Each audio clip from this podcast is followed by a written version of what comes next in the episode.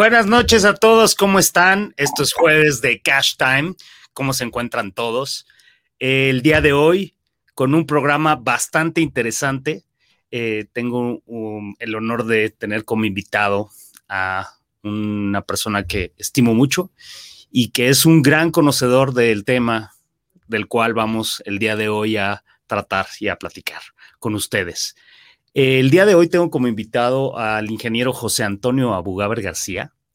Eh, José Antonio tiene más de 21 años de, experiencia en cuestiones de desarrollo profesional comercial eh, y, también en tema de marketing, ¿no? Tiene más de 15 años eh, en el tema de marketing. Él es ingeniero industrial por la Universidad Panamericana y tiene una especialidad en mercadotecnia internacional. Entonces, eh, gran parte de su, de su carrera profesional ha estado involucrado en todo esto que tiene que ver con el tema de proyectos de digitales e internet, ¿no? Él es socio, actualmente socio cofundador de abugaber.com, que es una agencia digital eh, de mercadotecnia. Y pues sin más ni más, eh, vamos a darle la bienvenida, mi estimadísimo y querido José Antonio, ¿cómo estás? Tocayo. Muy bien, muchas gracias. Este, gracias por la invitación a ti, José Antonio, Marco, y también a Cash Time. Y bueno, la, intención de este, tener esta plática, pues es siempre compartir lo que podamos y que estemos en la línea de lo que es este nuevo, este nuevo tema para algunos y para otros ya es viejo, ¿no? Claro. Pues, estamos, estamos a la orden, claro que pues sí. Muchas gracias, gracias por estar aquí en el programa. Este, de verdad, muchas gracias. Y pues bueno, entrando en materia sin, sin, sin más preámbulo, eh, pues nuestro tema tiene que ver con el e-commerce, que al cual tú eres muy experto y pues yo lo denominé como una nueva especie, ¿no? ¿Y por qué una nueva especie? Pues porque de alguna manera, pues estamos tratando con algo que en su momento, en nuestra época, digámoslo así, no era como tan común y de pronto con el paso del tiempo se ha ido desarrollando, se ha ido generando mucho más y, y, estas nuevas tecnologías y estas nuevas herramientas nos han dado la, un poquito el parteaguas para poder entrar en, en, este nuevo mundo digital, ¿no? Ni tan nuevo, pero, pero vamos, en, en, este, en esta parte digital que tiene que ver con el comercio, ¿no? Eh, y pues para todo esto, platícanos con toda la experiencia que tú traes y ese, y ese background, eh, ¿qué es el e-commerce? Bien, mira, el e-commerce, para entender realmente qué es, voy a, sin hacer tampoco una anécdota muy grande, sino platicándolo como una especie, pues sí, sí tiene sus ancestros, no es un viejo dinosaurio, porque está desde 1970 conocido de algunos las primeras experiencias de intercambio o autorizaciones electrónicas, de ahí nace el e-commerce. Pareciera que no tiene absolutamente nada que ver con el e-commerce de ahora, pero antes de que tú y yo naciéramos ya había las primeras intenciones de transacciones a través de lo que es el mercado, bueno, no el mercado, el medio electrónico. Y de ahí se deriva el hecho de que fue evolucionando. Ya se hablaba de e-commerce cuando había transacciones entre bancos, entre las primeras instituciones financieras que se dieron algunos de los movimientos iniciales. De ahí parte la idea de que puede haber cualquier tipo de transacción a través de la tecnología del Internet, ¿no? Que cuando ya nace formalmente el Internet, ya no solo los medios de comunicación por cable, sino ya un Internet dinámico que te incluye a la sociedad en varios movimientos, desde el correo electrónico a otros, se comienza a ver y explorar otras áreas como puedo hacer transacciones de información que tienen que ver con economía y de ahí viene la parte de comercio, ¿no? Fíjate qué interesante algo que, mencionas, ¿no? Pensaríamos que el e-commerce, no, pues es que el e-commerce este, surge a través, mucha gente tiene la idea de, a raíz de la pandemia surgió el e-commerce y, y claramente ahorita no estás de alguna manera despejando esa gran duda en donde, no, no, o sea, la conceptualización que tenemos nosotros como e-commerce, pues ya tiene mucho tiempo, ¿no? Y ya tiene mucho tiempo porque justo desde las transacciones y operaciones, bienes y servicios que de alguna manera empezaron con este intercambio informático, como bien lo, como bien lo señalas, que es una parte interesantísima, ¿no? Ahora, tenemos una especie llamada e-commerce, regresando a, esta, eh, pues digámoslo así, a, este, a esta caracterización que le estamos dando. ¿cómo, cómo, cómo, cómo nace esta nueva especie? O sea, porque ya nos platicaste un poquito de, de dónde proviene, pero ¿cómo nace ya como tal el e-commerce que conocemos? Claro, el, esta evolución fue paulatina, no es que haya nacido de un momento a otro.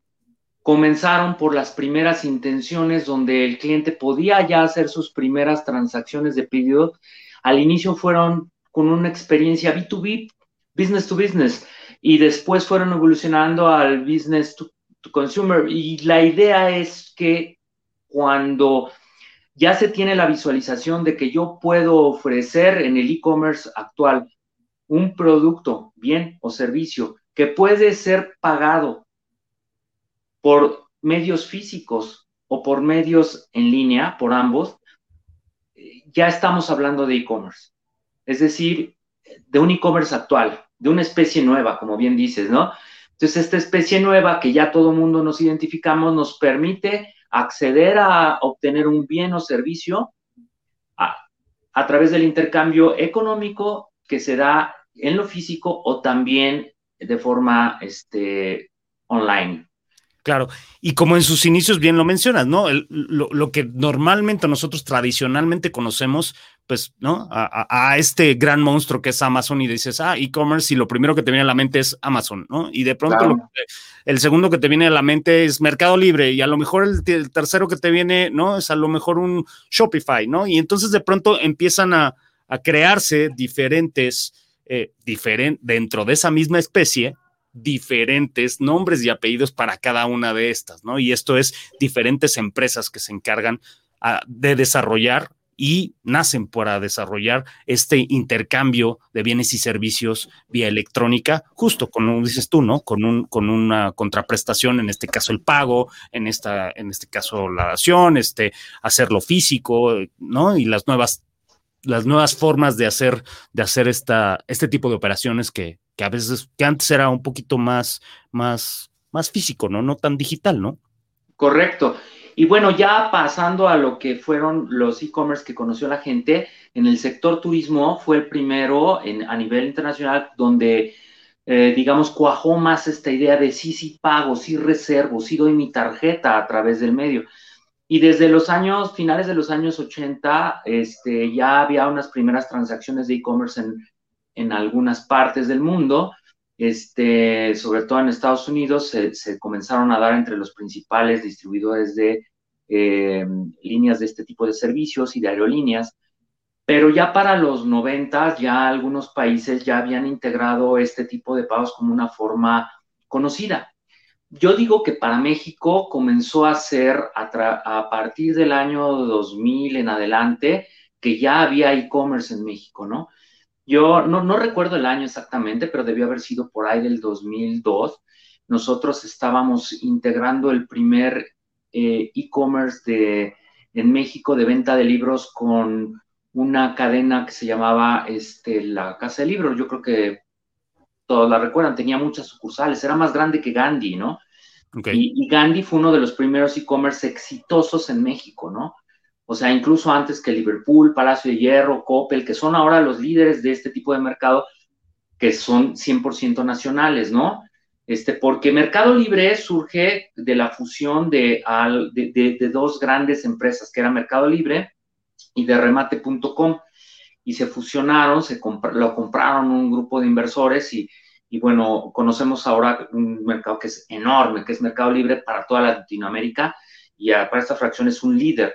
Amazon no es líder en Latinoamérica, es Mercado Libre, pero Amazon es líder a nivel internacional, ¿no? Eh, sin contar, obviamente, con un monstruo como, como Alibaba. ¿no? va en China, ¿no? Pero evidentemente, este, que ese es más grande que los dos juntos, ¿eh? sí, me imagino. Pero, pero yo creo que mm, tú te refieres ahí más grande por el número de transacciones que tiene o por, o sea, o, por, o, por, el, o por el tema de la inversión que tiene como tal este, esta, pues, este desarrollo y esta, o esta plataforma. Yo no puedo hablar del número de inversión porque no tengo esos números a la mano, pero sí te podría decir a grandes rasgos que invirtió mucho más un Amazon que, que un Alibaba. O sea, eh, o, digamos que por el monopolio que se tenía que dar allá natural, no es que ellos hayan aplastado a fuerza a otros, sino que no había otras opciones, ese mercado creció muy rápido y sin tanta necesidad de promoverse como aquí, por ejemplo, en Latinoamérica, lo que tuvo que invertir de remate.com y mercado, y mercado Libre para llegar a ser lo que hoy en día son, ¿no? Claro, sí, por supuesto. La inversión a darse a conocer fue muchísima. La inversión que tuvo que hacer en su momento Gandhi para que fuera Gandhi, pues bueno, no es tan grande, pero digo, a su nivel, a nivel nacional y a posicionarse, tuvo que ser fuerte, igual que Coppel, igual que Liverpool, igual que el Palacio de Hierro, igual que Walmart.com, igual que Claro Video, que son ahorita los que acabo de mencionar, los líderes indiscutibles del mercado nacional de e-commerce. Ok, sí, y cómo, cómo de pronto empezamos a hablar como de temas y de tiendas en línea súper importantes, pero, pero también por ahí que no hemos mencionado y que también son parte muy, muy, muy importante, tú lo mencionaste, perdón, pero, pero que no dijimos a lo mejor de algún modo las marcas, pero tienes razón, toda la parte del turismo, ¿no? Un Airbnb, ¿no? Un este .com, ¿no? Un este Tribago, todas estas plataformas que de alguna manera en las cuales se pueden hacer transacciones, se pueden comprar eh, hospedajes, boletos de avión, rentar coches, etcétera, etcétera, etcétera. Dan, van dándole un giro a esta, a la economía en los últimos años, muy importante. ¿Por qué? Porque justo porque al final tienes más opciones, tienes mucho más oferta, ¿no? No nada más el, el ir a una tienda o el hablarle a, una, a un este, agente de viajes o hablarle a una tarjeta o a un banco donde le digas, oye, necesito hacer esta compra, ¿no? O a la misma tienda departamental o de autoservicio, ¿no? Entonces, toda esa evolución aunado a lo que, bueno, ya sabemos, ¿no? Las últimos, los últimos este, meses de, estos dos años que han sido un poco complicados por temas de pandemia y todo eso, pues evidentemente ha, pues bueno, le ha dado una, una potencia, una potencia durísima a, a todo lo que se refiere al e-commerce, ¿no? Sí, totalmente. Mira, por ejemplo, la última comparativa que yo revisé de algunas de las principales asociaciones, que es como la eh, AMIPSI o Asociación Mexicana de Internet y este, a la Asociación de Venta en Línea, este, que también ya está creciendo, tiene menos tiempo, pero también es una asociación que ha ido creciendo con el objetivo de impulsar el e-commerce. Este, prevían entre un año y otro, 2018 y 2019, un 30% de incremento en las transacciones. Y evidentemente sí, sí se dio, de hecho fue más del 35%, hacia grandes rasgos y lo que ha sido el periodo de pandemia no es un ciclo en específico de decir del primero de enero al 31 de diciembre del 2020, sino agarrar el ciclo de pandemia tal cual, incrementó en 81% el número de transacciones. Wow. Así de fuerte en México. Wow. Entonces, este. Y, pues es una estadística México. A nivel mundial seguramente debe ser algo mucho más, más, más grande, ¿no? Sí, si ya la gente estaba acostumbrada en un porcentaje a tener confianza de dejar sus tarjetas, sobre todo en los medios de aerolíneas, turismo y demás, esa misma gente que todavía no se animaba a obtener productos concretos o servicios concretos online, sí elevó su nivel de transacciones tuvo que experimentar al final del, día, ¿no? O sea, tuvo que, pues lo tengo que hacer y tengo que confiar de algún modo en todos estos instrumentos y todas estas regulaciones o, características que tiene el comprar en línea porque pues era parte de, ¿no? También. Hay mercados en los que no, no tengo todos los datos precisos a la mano, pero hablando, por ejemplo, de nada más empresas de comida para llevar a domicilio y empresas para llevar tu súper a domicilio, ahí hubo incrementos hasta del 300 o 500% en el número de transacciones en esos rubros. Sí, claro. Sí, Entonces, este, pues, y dentro de ellos, ahorita que tú hablaste de experimentar, hubo gente que conocía esta nueva especie, este nuevo e-commerce, y dijo, wow, este animalito pues está útil, ya me dio confianza a pedir. No trajeron toda la verdurita que yo quería a mi domicilio, les falló algo, pero me solucionaron el problema en general y lo voy a volver a usar. Y ahora quizá ya hasta pueden salir de sus casas, lo están haciendo muchos o ya regresaron a la oficina algunos, pero ya vieron y conocieron, aceptaron y entendieron el mercado. Adoptaron, ¿no? También adoptaron, muchos adoptaron ese, ese, ese, nuevo sistema. Oye, oye, José Antonio, ¿y cómo? Ok, hablamos de esta especie, hablamos de todo este rollo. ¿Cuál es su hábitat? ¿Dónde vive? Porque todo el mundo piensa que un e-commerce es así de, ah, ok, es una tienda en línea y está padrísimo. Y ahí está en la red. Ok, sí, en la red. ¿Dónde? ¿Dónde vive? ¿Cuál es su hábitat? ¿Cómo? Para que todos los que nos, nos, nos ven y nos siguen puedan entender un poco más, ¿no? de dónde vive este espécimen nuevo. Pues bueno, lo, acabas de decir, nada más lo vamos a desglosar por si queda alguna duda. Pues vive en la red, ¿no? En la nube. Y bueno, ah, ¿qué es la red? ¿Qué es la nube? Bueno, es, el Internet es, por, hoy por hoy, el día de mañana puede cambiar. Cuando dijiste una nueva especie, y esto puede evolucionar, ¿no? Claro. Pero en pocas palabras son el conjunto de servidores, servidores son máquinas, son computadoras que así como la de escritorio de tu casa, pero tienen quizá diferentes dimensiones físicas y diferentes capacidades en cuanto a su hardware y que tienen pues más disco duro o más procesador de red o eh, en fin, ¿no?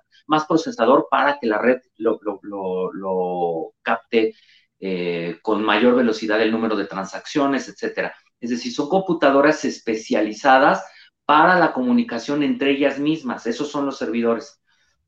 Y entre otros ordenadores que se conectan a través de la línea física y la línea este, virtual, que es la red de Internet Wi-Fi, o la que hubiera, ¿no? 5G o la que hubiera. Es toda la comunicación que se da entre servidores se hace a través de diferentes medios que son físicos y algunos son de onda, ¿no? Ok. Pero, pues el, objetivo es uno, se comunican entre ellos. Ahí viven. Entonces, una página web de e-commerce como puede ser Mercado Libre, que tiene muchísimas transacciones, no se opera desde una sola máquina.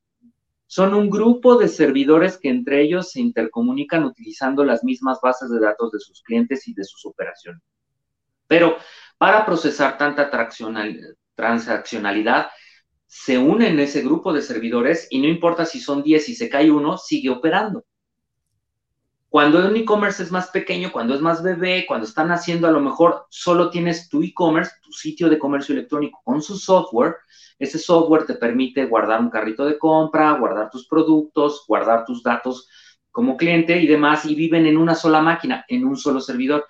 Pero conforme vas creciendo, el riesgo puede ser más grande de que ese servidor por algo falle, como falla tu carro o cualquier, o tu teléfono, y pues tenga que vivir, su hábitat sea como más de equipo, más de familia. No nada más es uno el que atiende, ahora somos toda la familia que está atendiendo, un equipo de servidores que está atendiendo las transacciones de una sola tienda, ¿no?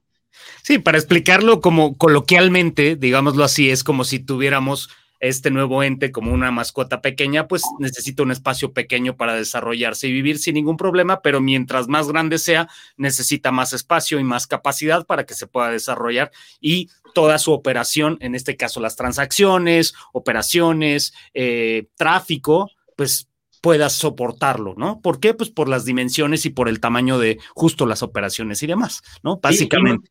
imagínense ustedes el número de servidores que, por ejemplo, maneja Google nada más para las búsquedas. Imagínense para, para los streamings de video como el que estamos teniendo ahorita en YouTube, ¿no? Sí, por supuesto. Al final del día, eh, todo esto pues tiene que ver con justo capacidades de la red y que bueno, ya hablar de Google, pues bueno, ya estamos hablando un tema mucho más, más amplio, ¿no? Que, que, que, sí, que involucra perfectamente bien también a, algunas, algunas tiendas en línea, ¿no? Muchas. Pues estamos hablando aquí con José Antonio Abugaber, estamos hablando de qué es un e-commerce, de cuál es, de qué es esta nueva especie a la cual hemos denominado e-commerce y cómo ha venido transformando, eh, pues evidentemente la, la forma de compra, ¿no? O de consumo en este caso, ¿no? Recuerden seguirnos en todas nuestras redes, nos encontramos en YouTube, en Instagram, en Twitter. Y recuerden que después el programa lo subimos a un podcast en Spotify. Vamos a hacer una breve pausa, mi querido José Antonio, pero te voy a dejar con una pregunta para, para que lo podamos eh, cuestionar ahorita a nuestros, a nuestros televidentes y nos puedan hacer preguntas en caso de, que la tengan. ¿Cómo cómo adoptamos o cómo creamos uno de estos pequeñas nuevas especies llamadas e-commerce y cuáles son las formas en todo momento de desarrollarlos. Regresamos en unos minutos, estamos aquí en Cash Time.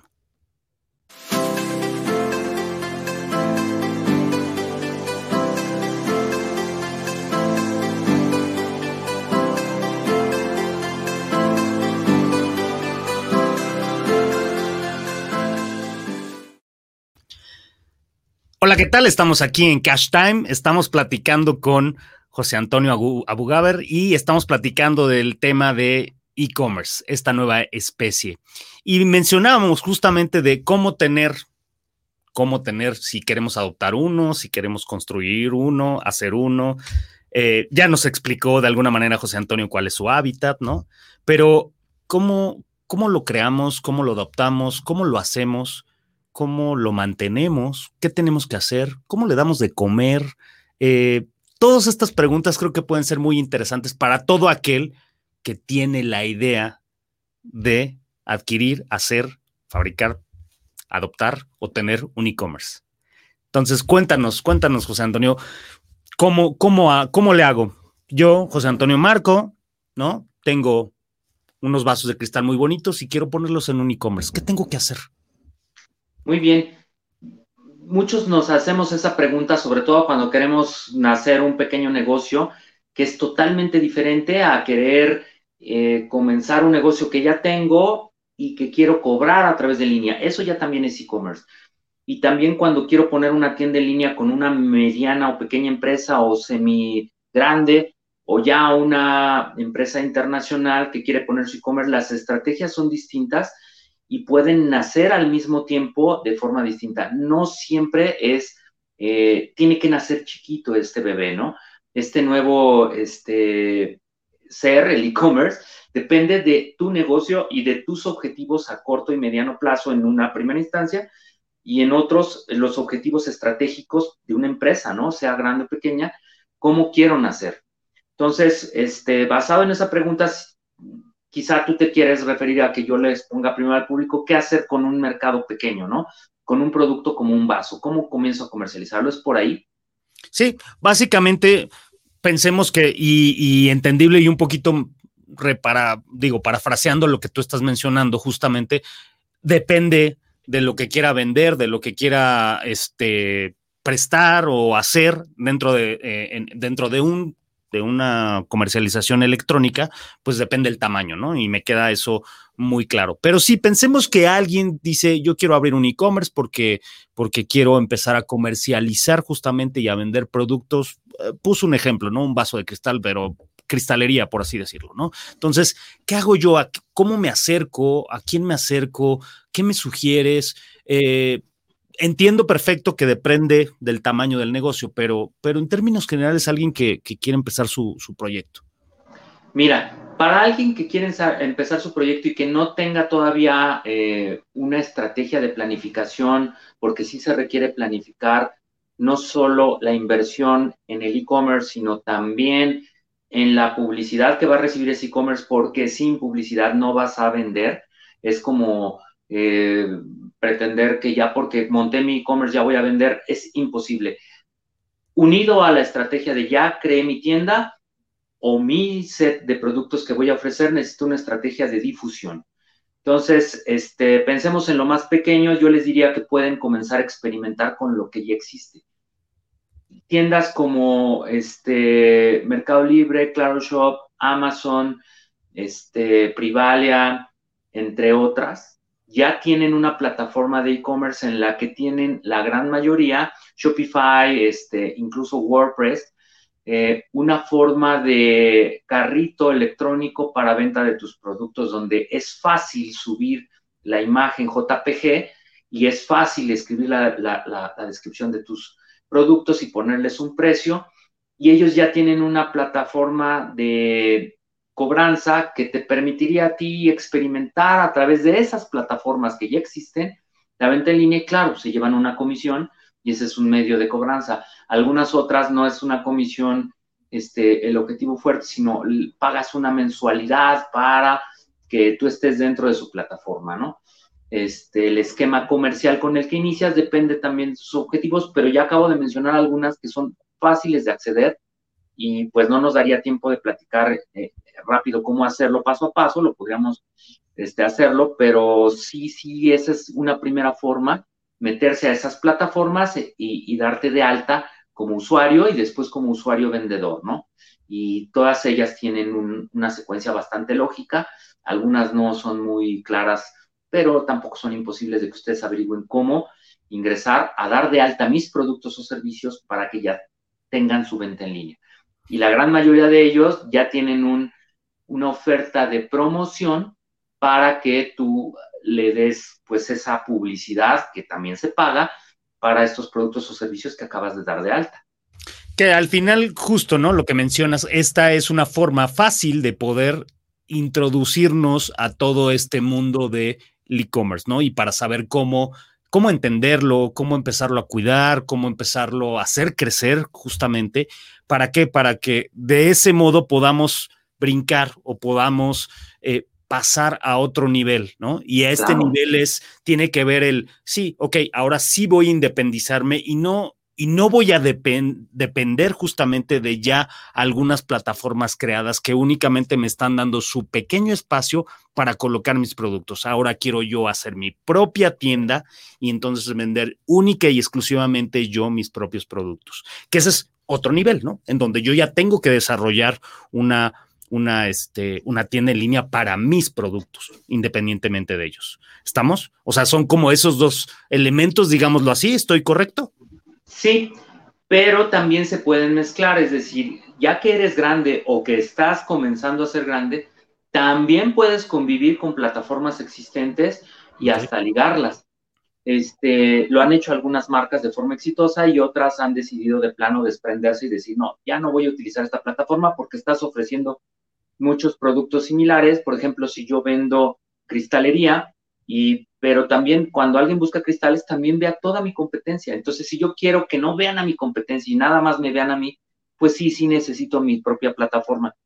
En ambos casos, yo recomendaría, si ya lo piensas hacer profesional, que te acerques a alguna agencia digital, como somos nosotros, o cualquier otra que ustedes puedan revisar, pero que te dé los pasos, ya sea que utilices otra plataforma o vayas a crear, en esta sería indispensable, o vayas a crear tu propia plataforma, este, tener la asesoría, porque hay muchos eh, puntos que hay que considerar antes de abrir tu propia tienda en línea.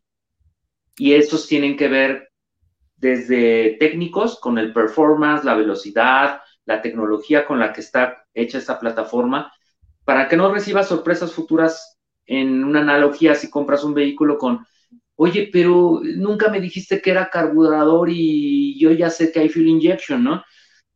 Es decir, te puedes quedar adquiriendo una plataforma con una tecnología que ya va de salida y debiste haberlo previsto, pero como eras desconocedor del tema, nunca lo supiste, ya te lo vendieron, ya lo compraste y y ahora pues te va a tocar renovarlo o adecuarlo a la nueva tecnología cuando lo pudiste haber hecho desde el inicio. Entonces, este, pero aun cuando estés utilizando otras plataformas y las personalices con las herramientas que hay para ti, también hay que conocer algunas cosas que te pueden llevar a ti a tener nueva visibilidad de cómo ir creciendo este bebé, ¿no? Claro, sí, al final, lo que decíamos, ¿no? Al final es un tema de depende qué es lo que quieres, cómo lo quieres crecer, qué vas a vender y empezar a integrar y a conocer un poco el, el, el tema de lo que es todo el mundo del e-commerce, ¿no? Y, justo, ¿no? Lo más importante es primero tener muy claro qué vamos a vender. Segundo es qué tan grande o qué tamaño lo vamos a hacer. ¿Por qué? Porque de eso va a depender justo, como mencionas tú, ¿no? O que tenga mi independencia como tienda en línea o que dependa de tiendas que ya están en línea y en su momento, una vez establecido, poder hacer esa combinación de estas dos, ¿no? Y tener un mix en tener un mix. Y mi, mi, pregunta, aquí mi otra pregunta venía ligada, pero básicamente con esto no los estás contestando, ¿no? El qué tan caro es, pero justamente, ¿no? Va a depender. Sí, mira, el construir y utilizar una plataforma ya existente, en muchos casos se podría decir de alguna manera, es casi gratuito, ¿no? ¿Por qué? Porque a la propia plataforma le conviene dártelo gratis porque lo que te va a estar cobrando son las comisiones por cada, cada transacción que tú tengas. Y ellos viven de miles de transacciones, ¿no? Claro, en la medida que tengan volumen. el número de, operaciones que, tuvo Mercado Libre en, en, esto de la pandemia fueron más o menos de 3 mil millones de pesos, ¿no? Entonces, wow, entonces estamos hablando de cantidades muy fuertes. Obvio, lo que les interesa es que vengan más para que haya más transacciones claro. y no te van a estar cobrando la plataforma, te la dan gratis. Sí, el negocio es el volumen, ¿no? Y eh, a la medida que tienen mayor volumen, ellos se vienen. El volumen de transacciones, rentabilidad. el volumen de los productos. Sí, sí, sí, a ellos les da igual, ¿no? sí, sí, si vendes una cosa grande o una pequeña no importa, pero si, si vendes 40 pequeñas y 40 grandes, pues para ellos es volumen al final del día, ¿no? Entonces, eso, eso, eso es bien, bien importante tenerlo en cuenta y, considerarlo para esto. Ahora, nosotros como, como usuarios de eso, nosotros como, como usuarios de, esta, de este tipo de plataformas, debemos de pensar muy bien, justo al hablar de un ente, debemos de pensar muy bien el cómo lo vamos a cuidar, ¿no? ¿Qué es lo que necesita? ¿Cómo lo vamos a alimentar? ¿Qué es lo que, qué es lo que en todo momento envuelve a que este e-commerce sea realmente un éxito? Y como dices tú, o que de plano nadie entra a mi tienda, ¿no? Nadie me vea, ¿no? Y, justo con eso eh, vamos, a, vamos a dejar una, una pregunta eh, sobre la mesa de, de, para ti, José Antonio, de cómo lo cuidamos, ¿no? ¿Qué tenemos que hacer? Entonces, este, te la, voy a dejar sobre la mesa. Eh, recuerden que estamos aquí en Cash Time. Estamos platicando de e-commerce, estamos con, José Antonio Abugaber y vamos a hacer una pequeñísima pausa y volvemos con ustedes. Esto es Cash Time.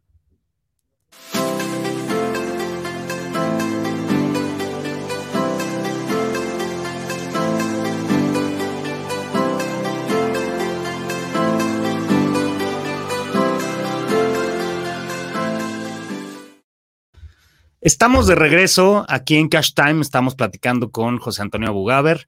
Eh, recuerden seguirnos en todas nuestras redes. Estamos en Instagram, en Twitter, en YouTube, en Facebook y eh, posteriormente recuerden que lo subimos como podcast en Spotify. Platicando del e-commerce con José Antonio Abugaber, le hacemos una pregunta hace rato y, la voy a resumir con esto.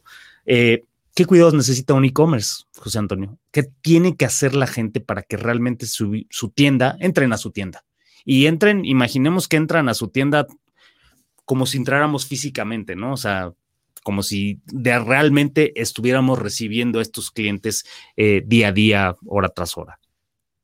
Bien, pues eh, es una pregunta que podría tener también una amplitud de detalles que hay que cuidar para, este, eh, para esta especie, para este bebé pero mencionando solo los principales y no profundizando, es indispensable que los productos o servicios que nosotros tengamos realmente tengan una entrega inmediata en caso de que son físicos o los tengamos en existencia en la gran mayoría de los casos, que si es un producto o servicio esté disponible en fechas que convengan a su mercado y que la descripción de estos productos esté completa. Es un problema en muchos de los casos que las descripciones de los productos o servicios dejan duda al usuario para completar la transacción y por eso terminan hablando por teléfono este, y teniendo dudas, yéndose a otras tiendas porque yo no completé las expectativas de información sobre el producto o servicio a adquirir. Otra de ellas es que si yo no le hago a este bebé la promoción suficiente, ya sea dentro de la plataforma que ya existe, como las que mencionamos de Mercado Libre, este, Privalia, este, Shopify o lo que sea.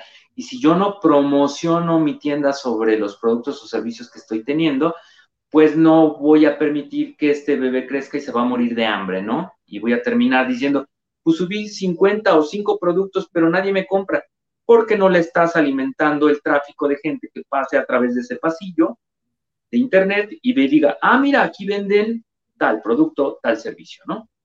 Por supuesto. Sí, es muy importante eso porque todo, mucha gente piensa el, ah, ya abrí mi página, ya abrí mi tienda, tengo 15, 20, 40, 100 productos, seguro voy a vender. Seguro voy a tener a todo mundo así vueltos locos comprándome. Y no es así. Evidentemente, como todo, hay que darle ese seguimiento. Es como la plantita, la tienes que regar para que crezca, si no se seca y se muere. Entonces, ¿y cuál es esa, y, cuál es esa agua que le estamos dando? Justo lo que nos, nos, nos, comentas, ¿no, José Antonio? Un tema de una estrategia de mercadotecnia para poder publicitar y para poder eh, comunicar lo que estoy vendiendo, por un lado, por otro lado, darle ese servicio al cliente final, que es pues rapidez, buen precio, eh, que tenga todas las características del producto o del bien, este, o el servicio como tal, que seamos muy claros al momento de, de crear una plataforma de estas características, porque la claridad es vital para poder tener una descripción del producto y, muy importante este, tener un diferenciador, ¿no? Porque pues es también parte de lo que hay en el mercado. Hay tanta oferta que tenemos que tener en nuestro producto un diferenciador que de pronto haga que el cliente o consumidor final voltee y diga, prefiero a él que a él, ¿no? Entonces, es parte, es parte muy importante. Fíjate que tenemos varios, varios este, comentarios y, saludos por acá. Nos saluda en eh, los comentarios Vero, Vero Cañizola, saludos. Eh, nos dice Vero, eh, si yo quisiera empezar mi negocio en Amazon o Mercado Libre o alguna plataforma, ¿qué tipos de productos son los que más recomendarías vender? Por ejemplo, tecnología o qué otros? Nos pregunta Vero. Bien, mira, la respuesta podría ser como aparentemente muy sencilla y diciéndole, mira, lo que más se vende hoy en día y con facilidad son libros, son productos electrónicos, es ropa, pero yo también les diría, este, también sobre esos hay ya muchísima oferta.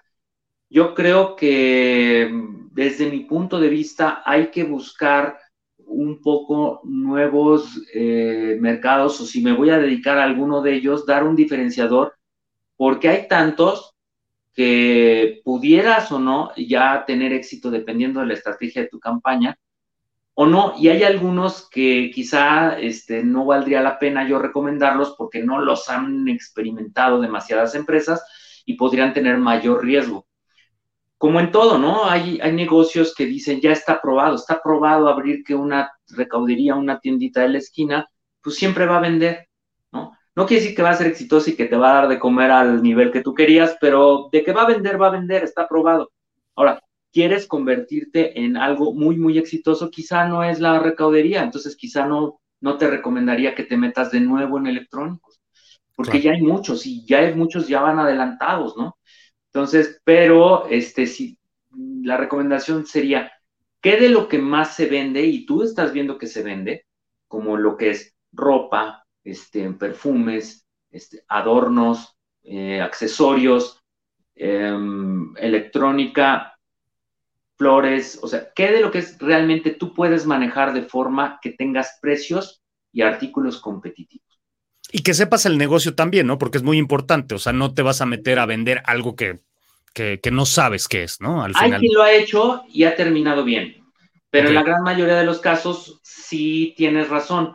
Cuando no conoces muy bien, terminas perdiendo mucho tiempo en averiguar y a veces ese tiempo que pierdes eh, también descapitaliza o desmotiva tu tiempo, que es también otro recurso.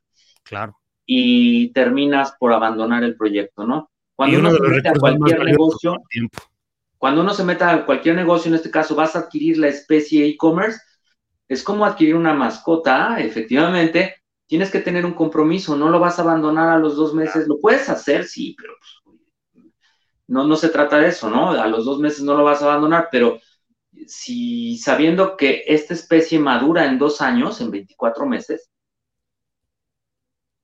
puedes tener una niveles, ¿no? O sea, yo no conozco un e-commerce que haya sido exitoso de un mes para otro. Si tú me das un promedio de madurez, en la experiencia de lo que yo he observado, tardan dos años o más. Por ejemplo, Liverpool tardó cinco años en madurar. Y hoy por hoy es uno de los... Pero tiene un capital enorme, ¿no? Y hay algunos otros sitios chiquitos que, este, valiéndose de fórmulas mix, tardaron en madurar 24 meses ya para darles utilidad, ¿no? Claro, claro, claro. Sí, depende mucho. Entonces, respondiendo a Vero, depende, ¿no? Depende también lo que quieras, pero sí tiene que haber un diferenciador, tiene que haber algo que realmente llame la atención. Y, que te guste ese producto o esa línea de productos, porque ya con el gusto tienes ganado el hecho de que se te va a dar natural la forma de investigar sobre, ese, sobre esos productos. A, que, ah, mira, ahorita lo exitoso es vender clavijas de, y, focos. ay, pero no, eso de ser como electricista, como que no me gusta, ¿no? Lo entendería, por ejemplo, en el caso de Vero, quizá, ¿no? Pero, y, pero se están vendiendo muy bien los focos ahorita, bueno, sí, pero pues no, no vas a apasionarte en buscar que hay unos de LED chinos, hay unos de, de tiras que se cortan, ya lo puedes hacer tú solito a la medida, los venden también en Home Depot, en fin. ¿Por qué? Porque no te apasiona ese tema. Entonces ya el hecho de que te guste y que sea un tema que conozcas del producto o del servicio, ya te da una garantía de que vas a estar investigando de forma natural y vas a tener ese, esa vanguardia al menos de la línea. Y por otro lado, tú ya le puedes agregar el tener la, la, la diferenciación tanto en precio como en el servicio y en la descripción o en muchas otras cosas dependiendo de cada artículo, pero sí, al menos tener un conocimiento base sobre esa línea y un gusto. Buenísimo. Eh, Brenda, tengo a Brenda aquí también y nos pregunta, muy interesante, muy interesante, muy interesante, ¿está regulado de la misma manera que el comercio tradicional? Yo creo que se refiere, digo, no sé, no sé qué pienses, José Antonio, pero me imagino que su pregunta hace referencia a tema legal. Eh, Puede hacerse referencia a los dos. Y, bueno, puedo hablar también sobre historia, pero haciendo concreto, hoy ya se regula muy similar. Es decir, tú ya puedes exigir en la, en la mayoría de los casos tu facturación electrónica y tu garantía y la ubicación del negocio este, para que te responda en caso de cualquier eh, problema.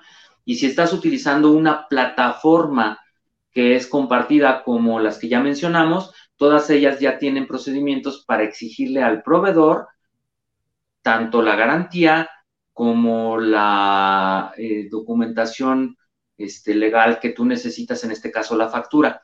Claro, para inscribirte, ¿no? O sea, para poder ser parte de, su comunidad y, estar en su plataforma, te piden una serie de requisitos en donde ellos pues también tienen que garantizar, ¿no? Porque si no los... Todos los proveedores internacionales están, por ejemplo, por ahorita no regulados al 100% y pueden venderte sin facturarte y están justificados por el medio online.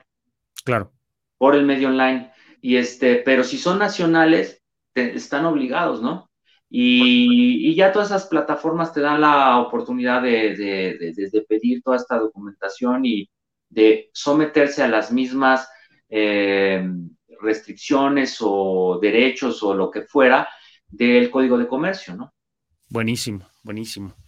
Oye, José Antonio, y pues un poquito el tiempo nos, nos empieza a comer y, pues bueno, no es, no es, no somos, no somos la, eh, el, el, único, el único medio en el cual evidentemente el tiempo es oro. Este, platicar, que nos platiques un poquito eh, cómo podemos darle opciones, bueno, a reserva de que les dejemos los datos de, para que puedan contactar a tu agencia o a ustedes literal para, para algún apoyo de para crear un, e-commerce y para generar este tipo de, proyectos. Este, ¿tú qué recomiendas?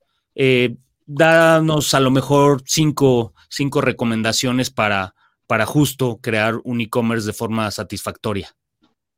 Bien, este para quien no tiene ahorita em, una serie de productos o servicios, sino que quiere nada más transaccionalizar con montos totales, es decir, yo quiero vender esto, ya a lo mejor la, transacción la hice telefónica o la hice por mi página web con un pedido y nada más quiero cobrar esto, pues existen muchas plataformas que ya son este, como PayPal y algunas otras eh, facilitadores de ponerlos una liga en nuestra página, en, cada uno de nuestra página web para que puedan completar esa transacción.